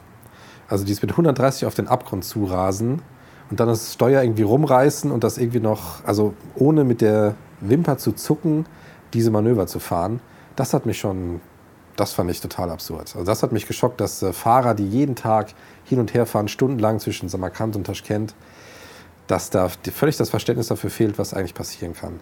Das war für mich so ein, ein Schock. Also ich gemerkt habe, das machen alle so. Das komme ich auch weiterhin nicht mit klar. Also ich habe mich daran gewöhnt, mich nicht anzuschnallen und so ein bisschen Fatalismus ist vielleicht dabei. Aber das hat mich echt geschockt, dass man äh, bei so vielen Unfällen, die ja hier passieren müssen und die man auch oft sieht, von denen es auch immer Videos im Internet gibt, ähm, dass man da nicht drüber nachdenkt, dass man auch eigentlich, dass man langsamer fahren müsste. Und dass man auch dabei sterben kann. Man darf das nicht vergessen. Also das ist so, wir haben in einem Journalisten-Risikokurs lernst du, der Journalist stirbt nicht durch eine Bombe oder Waffengefall, sondern weil er immer unangeschnallt in irgendwelchen Autos, in irgendwelchen gefährlichen ja, Ländern sitzt. Das wurde uns im Ausreiseseminar auch, äh, auch erklärt, dass äh, Straßenverkehr, dass das die Gefahrenquelle Nummer eins ist. Aber ich, ich bin doch immer noch, ich finde es immer noch sehr unverständlich, dass hier, hier noch, noch, bin ich tot. Ich fahre ja auch hier Auto, ja. aber ich hatte auch schon einige Unfälle, muss man sagen. Was sind das Unfälle? Total, so Buff und... Äh, ja, einmal, einmal rückwärts gegen so einen Pfosten, dann mal jemand bei der Ampel hinten drauf gefahren, dann hat mir jemand mal schwer die Vorfahrt genommen. Das ist für beide Autos ziemlich schlimm ausgegangen. Und einmal auf einer Kreuzung, als die Ampelanlage ausgefallen ist, ist ein LKW in mich reingefahren. So wie in einem Actionfilm? So nee, nee, so, so ganz langsam, so also, in Zeitlupe. So Austin Powers mäßig? In in mich ah. reingerollt, genau so. Und ich habe tatsächlich mit der Hand gegen ihn gehauen, weil das so ein riesen Sino-Truck war, der so fünf Meter hoch ist. Und der, mich nicht, der hat mich nicht gesehen, weil mein Auto ja, das war ja ein Gigoli, kleiner Lader, der hat mich einfach nicht gesehen. Und ich habe dann gegen den, den LKW gehämmert, dass er das merkt, dass ich neben ihm stehe. Weil gehupt wird die ganze Zeit. Jeder ja. hupt ja überall. Das bringt ja auch gar nichts mehr, weil alle hupen. Und der ist in Zeitlupe so an mich, in mich reingerollt, weil alle sich so langsam vorgetastet haben auf dieser Kreuzung ohne Ampel. Ja. Und ich stand dummerweise rechts von ihm.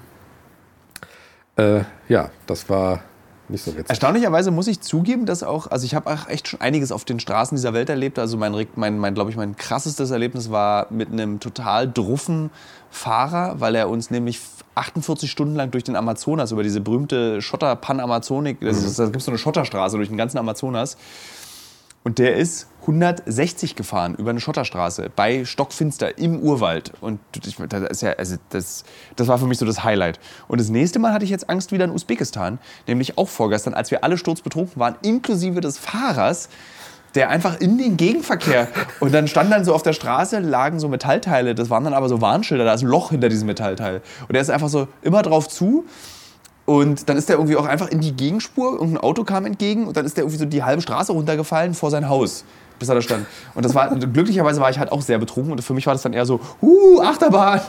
Aber das war so, da dachte ich, okay, wenn ich jetzt nüchtern gewesen wäre, ja. hätte ich wirklich sehr, sehr viel Angst gehabt. Also insbesondere, weil wenn man selber betrunken ist, vertraut man auch einem betrunkenen Fahrer. So, Dummerweise, ja. Ja, das war dann so, ah klar, fahr schon. Also so dieses, die Frage wurde auch gar nicht gestellt, ob der noch fahren kann. Also wir haben ja im Prinzip haben wir den ganzen Tag mit diesem Mann am Aralsee verbracht. Und um neun haben wir die erste Pause gemacht. Und ich habe mich gefreut auf so Apfelstücken und eine Wurstscheibe. Und ich wusste nicht, dass wir eine Flasche Wodka einfach zu dritt austrinken um neun morgens. Und er einfach wirklich auch dann so, das war dann auch so ganz absurd, weil wir saßen dann wirklich auch sehr lange in diesem Auto, um zu diesem See zu kommen. Und das war dann so, dass immer links von uns eine asphaltierte, tolle Straße war und rechts total schrobbeliger Hobbelweg. Und er dann immer auf diesem schrobbeligen Hobbelweg gefahren ist und nicht auf dieser asphaltierten Straße, die dann irgendwann aufhörte und dann richtig Schotter wurde. Aber er hat sich immer, wenn du, wenn du so auf die Straße geguckt hast, für den unbequemeren, es hopst ganz doll das Auto und braucht ganz viel Kraftweg entschieden. Und wir haben dann wirklich so, wir sind die Gesamtfahrzeit betrug, glaube ich, neun Stunden hin und zurück. Und wir haben dann so sieben Stunden von den neun überlegt, welchen Weg wird er nehmen und ob er es macht, weil er A, betrunken ist oder B, weil es einfach mehr Spaß macht, wenn das Auto immer so hopst und dann irgendwie so alle Gänge ausfahren kann da irgendwie mit dem Auto. Wir wussten es einfach nicht. Das war dann so nur eben für den Rest des Teams, der im hinteren Teil des Autos saß, war es die Hölle. Klimaanlage natürlich auch kaputt, also so geht nicht und es war schon sehr schwierig, so mit springendem Equipment und alles so. Aber das war tatsächlich, also diese Erlebnisse waren dann eben, das hat sich sehr besonders angefühlt. Und so habe ich mir als Kind tatsächlich auch immer so ein bisschen auch Russland vorgestellt. Dieses so, der war auch mhm. Russe, der mhm. irgendwie einer der letzten mhm. Sowjetbürger äh, in diesem kleinen Nest da am Aralsee mit einer Lenin-Figur. Also hat auch alle Klischees erfüllt. So auch der Hof sah auch so aus, aber das war dann so mit Sommerbetten, also wie, wie man es kennt, so aus Kinderbüchern irgendwie. Mhm. Und das war das auch wirklich, dann wurden wir auf eine Hochzeit eingeladen, auf der ich dann eine Rede halten musste. Und das war so, das war irgendwie ganz so, so habe ich es mir vorgestellt. So habe ich dieses so, du wirst so aufgenommen, du kannst dir ständig eine fangen, wenn du nicht, wenn du was falsch, also auf der Hochzeit waren alle tierisch besoffen und da war dann auch die Besitzerin des Hotels, in dem wir nebenan geschlafen hat, stand die ganze Zeit ängstlich neben mir und hat immer mich so gezogen und wollte, dass, ich, dass wir wieder weggehen von der Hochzeit, weil sie wusste, gleich wird sich hier geschlagen. Und das war irgendwie, aber genau so dieses Brust, ich hau dir in die Fresse. So habe ich mir diese Reise vorgestellt. Und ich finde es so sympathisch, dass sich hier in dem Land auch niemand verstellt. Also was, die Leute haben nicht, also es geht nicht darum, irgendwie so viele Selfies wie möglich auf Instagram zu machen oder wie heißt du bei Instagram oder kann ich deine Nummer haben für WhatsApp äh, oder wie heißt du bei Facebook, sondern da wird eben getrunken, Aprikosen gegessen und so gelebt wie in den 60ern, 70ern, 80ern. Das hat sich nicht so wirklich viel verändert, außer dass die Menschen sich wahrscheinlich freier fühlen. Ja, Und das finde ich sehr besonders an diesem Land. Also, dass auch gar kein Wille ist, so, wir wollen unbedingt wie Westen werden, auch wenn es jetzt ein Hügelcafé in äh, Ja, Taschkent Taschkent gibt. ist da anders, ja. Aber ich merke schon manchmal so den, diesen, äh, den Drang, dass es irgendwie teuer sein muss, riesig sein muss.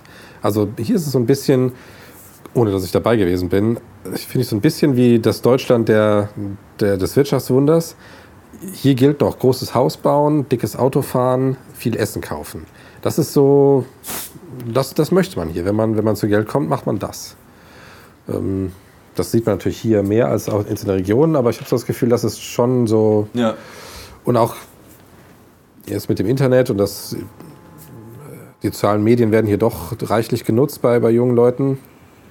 Ich glaube, da wird doch viel übernommen.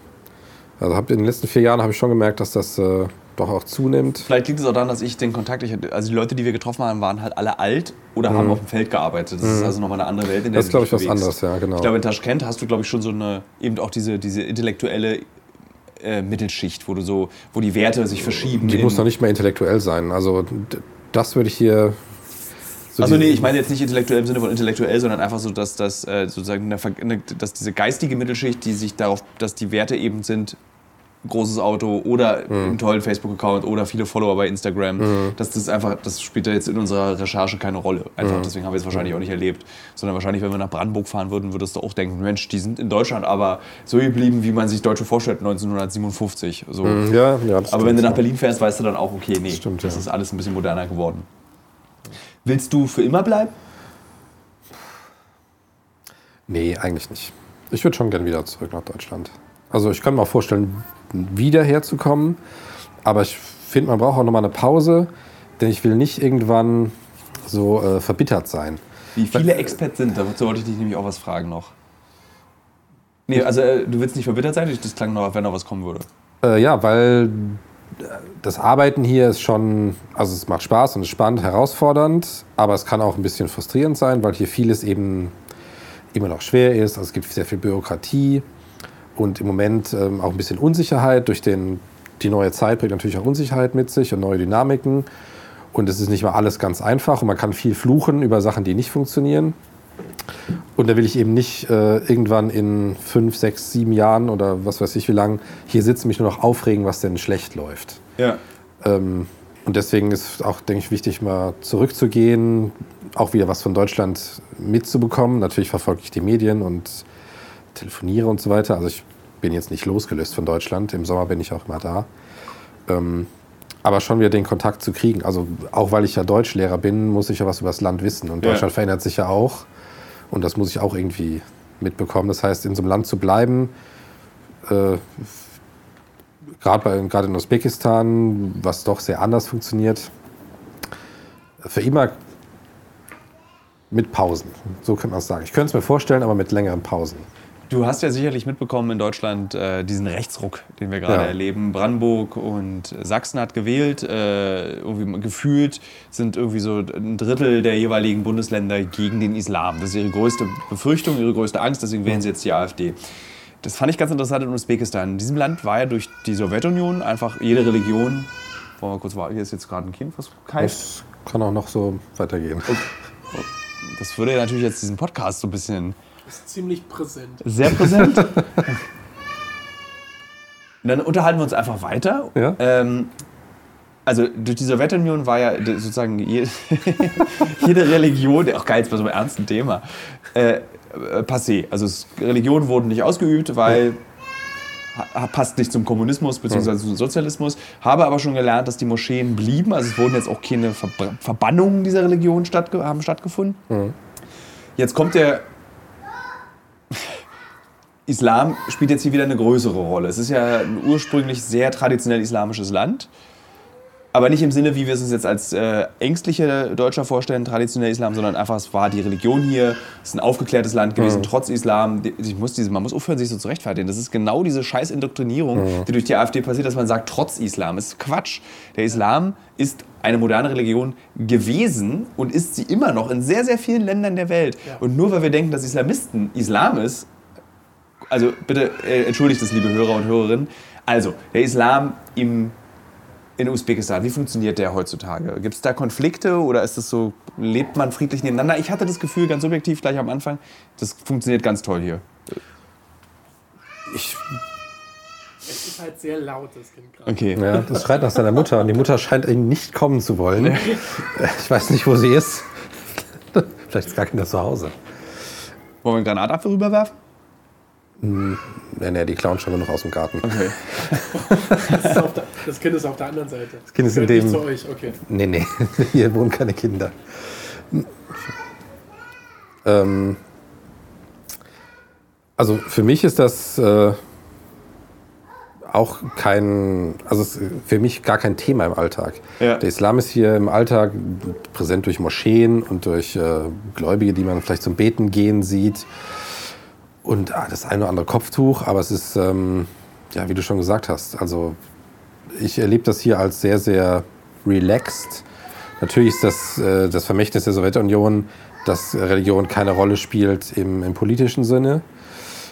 Das soll auch so bleiben. Es ist ein säkulares Land und äh, die Politik achtet sehr genau darauf, Was wie das ich so richtig finde. austariert wird. Genau, also hier leben ja auch noch eine Minderheit an Christen, relativ, also orthodoxe Christen, relativ viele, ja jetzt noch ein paar Juden und. Äh, ich glaube, die jüdische Gemeinde war relativ groß hier, so im 18., 17., 16. Ja, Jahrhundert. Das war jetzt, also hat, noch, hat natürlich historische Spuren hinterlassen, aber jetzt, was, was sozusagen Anteil der Bevölkerung angeht, super gering. Aber das ist, also wie ich das empfinde, hier keine große Spannung, was Religion angeht. Ja. Also man ist so, ne, jeder ist so da und jeder macht so seins. Und das ist das, was ich mitkriege. Natürlich fehlt mir da der wirkliche Zugang. Aber bisher ist das eigentlich, äh, ja. Was ich mich immer frage, ist, ob, also wie, Deutschland ist eines der globalisiertesten Länder der Welt.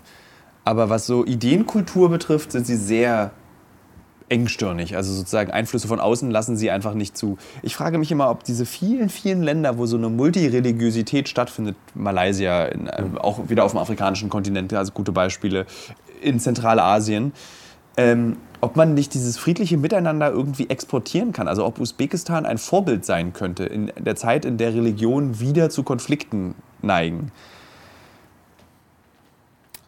Ich weiß nicht genau, ob das ein Vorbild für alle Länder wäre, denn hier wird ja auch die Religion sehr stark reglementiert. Also der Staat hat sehr starken Einfluss darauf, was hier religiös passiert. Also was zum Beispiel die Ausbildung der, der Imame angeht. Also das religiöse Leben ist hier zwar natürlich geduldet und möglich, aber auch ähm, es gibt ganz, ganz klare Schranken, ähm, die man, glaube ich, auf Deutschland Bezug nimmt, vielleicht gar nicht, äh, die so man gar nicht anwenden. Und, äh, und, und, Individualismus ja. und äh, das könnte man so wahrscheinlich gar nicht übertragen, denn hier ist sozusagen die, sind die Bahnen, die, die feststehen, äh, viel, viel strikter. Wenn man das mal so grob erklären könnte. Ich glaube nicht, dass das ein Exportschlager wäre. Ja. Ähm, Nee, aber ich war ganz fasziniert von eben diesem, diesem sehr entspannten Miteinander. Also sozusagen der offensichtliche Muslim, der mhm. neben einem steht, während man sturzbetrunken ist und einem auf die Schulter klopft und das überhaupt nicht schlimm findet oder in keinster nee, gar Weise. Nicht, gar nicht, ne. Ja. Also das hier gilt immer noch so, jetzt nicht leben und sterben lassen, das wäre zu krass, sondern jeder macht so, was er will.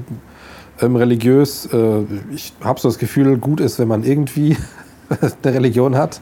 Also Atheismus wird, glaube ich, das wäre dann irgendwie, das wäre irgendwie unverständlicher. Das ich, den Fehler habe ich vor kurzem in Bangladesch gemacht. Da habe ich einem Muslim auf der Straße gesagt, dass ich Atheist sei. Und der hat sich ganz erschrocken mich angeguckt.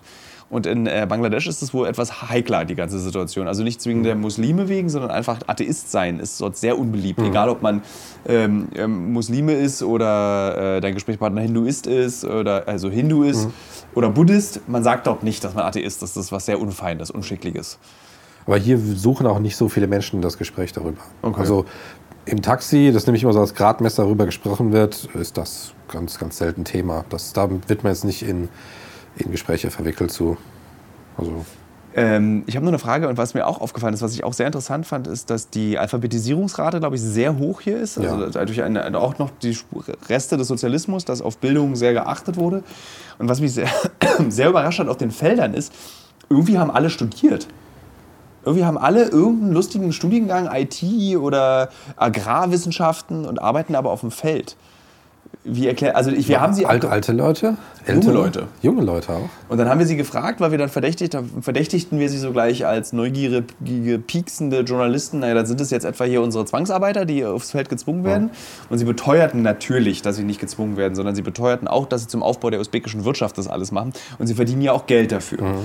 Und vielleicht kannst du aber mal diese Zwangsarbeit einordnen, weil ich nämlich glaube, dass der Begriff Zwangsarbeit hier nicht gerechtfertigt ist. Es handelt sich de facto rechtlich um Zwangsarbeit. Aber ich glaube nicht, dass die Bevölkerung diese Arbeit als Zwangsarbeit wahrnimmt, sondern als Dienst am Staat. Wie würdest du das einordnen? Oder das ist jetzt ein Thema, wo du nicht drüber reden darfst? Darf schon. Ähm, vielleicht nicht so weitreichend. Okay. Ah, interessant. Also, wenn ich mit äh, Studenten spreche oder gesprochen habe, dann äh, war das für viele, natürlich hat es ihnen nicht gefallen, dass sie nicht in die Uni gegangen sind, dass das natürlich so lange gedauert hat, sie nicht lernen konnten. Aber sozusagen der Fakt selbst, dass sie da gearbeitet haben, für die männlichen Studenten gar nicht so das Riesenproblem war. Das war so ein bisschen auch Lagerfeuerromantik. Ähm, bei den Frauen würde ich es anders sehen. Aha. Äh, Die es waren erstaunlich viele Frauen immer auf den Feldern. Ja, und äh, von daher, ja, das wird natürlich so kolportiert, dass das äh, die Baumwolle muss sein, Einnahmen für den Staat und das wird eine gemeinsame Leistung. Ähm, vielleicht fehlt, fehlte oder fehlt auch ein bisschen so das Verständnis, was da mit einem gemacht wird. Was man eigentlich, also was einem an Rechten denn zustünde, ja, wenn man, Ja. wenn man mal vergleicht. Also dass man nicht ganze Universitäten aufs Feld schickt, ähm, nur weil man sagt, das muss jetzt sein, das muss eingebracht werden, die Ernte. Schwi- Schwieriges Ich, Thema. ich, ich finde es schwierig, ich finde es auch ebenso schwierig, weil wenn man an Zwangsarbeit hört, denkt man eigentlich eher immer so an, an also ich denke dann tatsächlich an Sklaverei. Und äh, Timur ist ja da sehr direkt und äh, redet auch von Sklaverei, aber für mich ist, damit wertet man die Sklaverei wiederum ab.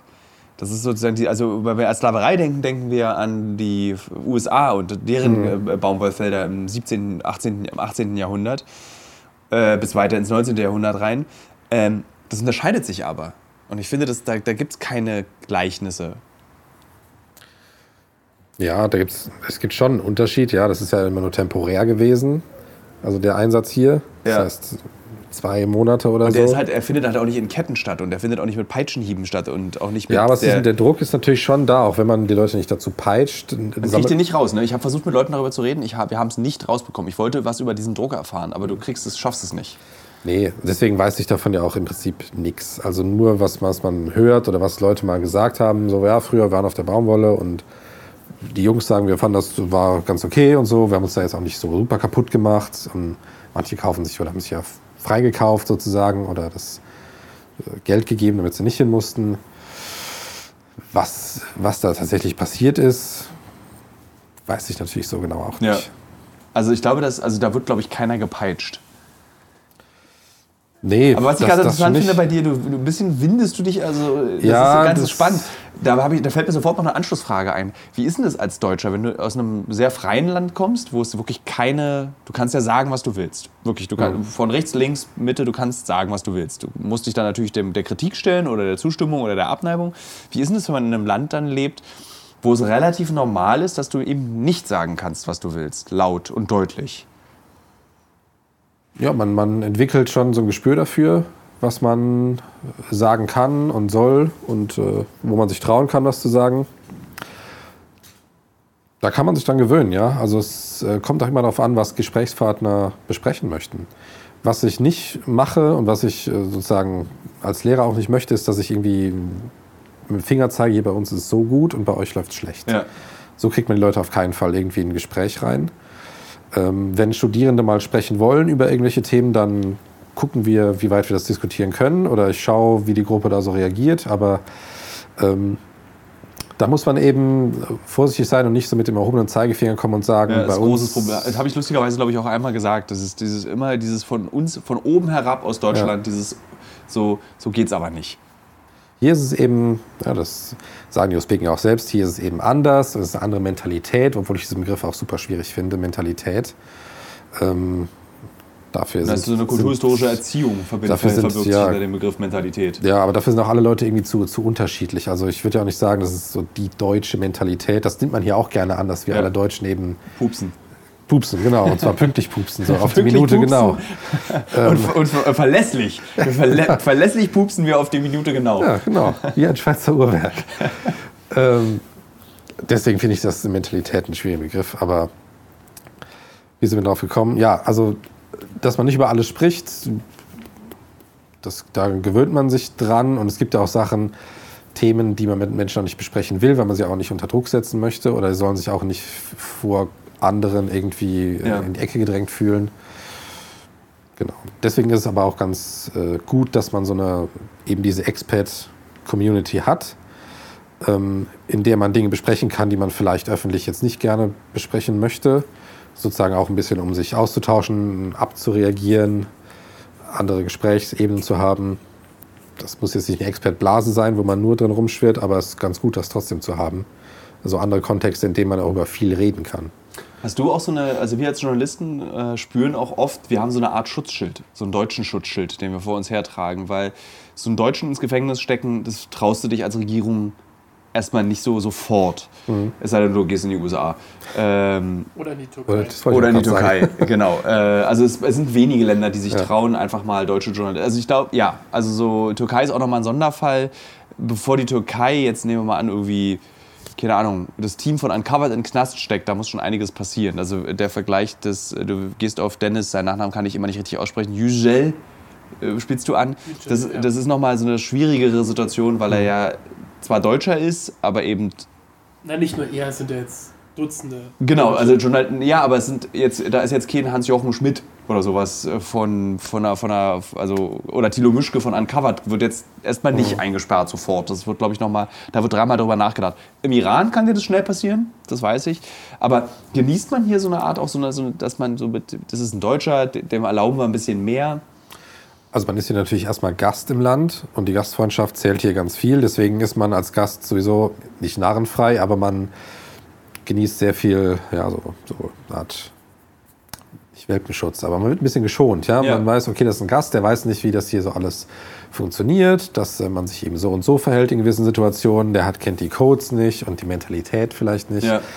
Das ist eher po ins Positive gewendet, würde ich sagen, dass man Gästen Das natürlich ich, auch ein genau. bisschen zugesteht, dass sie was anderes denken. Ist ja klar, sie kommen woanders her und bei euch ist das so und hier ist das so. Also von Das ist daher schon sehr tolerant. Ich meine, das ist ja. in dem Sinne, in dem Sinne schon, wenn man das Ja. eben auch als Gast so respektiert und sagt, ja, ich bin aber auch hier Gast und ich versuche jetzt nicht hier ähm, groß äh, meine Meinung jemandem aufzudrängen, dann funktioniert das so schon ganz gut. Und ja, ich würde ja zustimmen, ähm, natürlich ge- genießt man schon so einen gewissen Schutz, allein durch seinen, dadurch, dass hier nicht so viele Ausländer leben. Ähm, ist Ja. schon ein Stück weit so, ja. Ich hatte das nämlich einmal in Panama, wurden wir festgenommen und wurden vier Stunden verhört. Und zwar aufs Übelste. Und man hat immer wieder mitbekommen, "Hm, das sind Deutsche, was machen wir jetzt mit denen? Die können wir ja nicht, wir würden die so gerne einknasten, wir würden die so gerne den, den Händen mit einem Gummiband auf dem Rücken binden und die zwingen. Ich, wir haben so, ein, so eine Wanderung, also wir haben so Flüchtlinge begleitet durch den Urwald, der auch gleichzeitig eine Kokainroute ist und die wollten die Route, die wir gelaufen sind, die ich mit meinem GPS-Gerät aufgezeichnet habe. Und ich habe ihnen die nicht gegeben. Ich habe gesagt, das ist mein, ich habe Quellenschutz, ich sage ihnen auch nicht den Namen, das ist mir scheißegal. Und die sind so, ah, wir würden den so gern prügeln. Ah. Aber sie konnten halt nicht. Und das war, da habe ich dann zum ersten Mal so richtig gemerkt, nee, du hast, du genießt als Deutscher wirklich auf der ganzen Welt so Schutz erstmal. Erstmal. Also ich würde das hier erstmal mit, mit, also statt Deutsche würde ich vielleicht Gast sagen, denn auch bei anderen wird es auch so gehen, ja. Okay. Ist nicht unbedingt für, gilt jetzt nicht unbedingt für, für Deutsche besonders. Natürlich hat Deutschland hier ein hohes Ansehen und freut man sich drüber, dass wir hier sind. Aber das würde ich für, für Gäste insgesamt annehmen. Du wirst langsam nachtnasal, ich höre das. Ich bin Äh, erkältet. ah, du bist es kommt aber jetzt erst raus. Ja, so, ich weiß nicht, ja. Äh, Es sei denn, du hast normalerweise eine glockenhelle Stimme und sie ist jetzt natürlich eine ganz äh, Mezzosopran. äh. Ähm, wird es noch andere Stars geben, in denen du leben möchtest? ich sage das mal so doof, ich finde diesen Stan-Begriff ganz doof, aber es fasst jetzt einfach mal alle Stans zusammen. Afghanistan kann ich dir abraten von. Es ist wunderschön dort, aber es ist auch sehr, sehr Ja, gefährlich. das hätte ich mir jetzt auch nicht vorgenommen. Also ich könnte mir auch vorstellen, in Kirgisistan oder in Kasachstan zu leben. Ich war in, jetzt mittlerweile war ich ja in allen Nachbarländern. Ähm, ich könnte mir das schon vorstellen, ja. Es äh, ist jetzt nicht, dass ich sofort müsste und jetzt Ausschau halte nach dem, der nächsten Stelle, aber ich kann mir das durchaus vorstellen.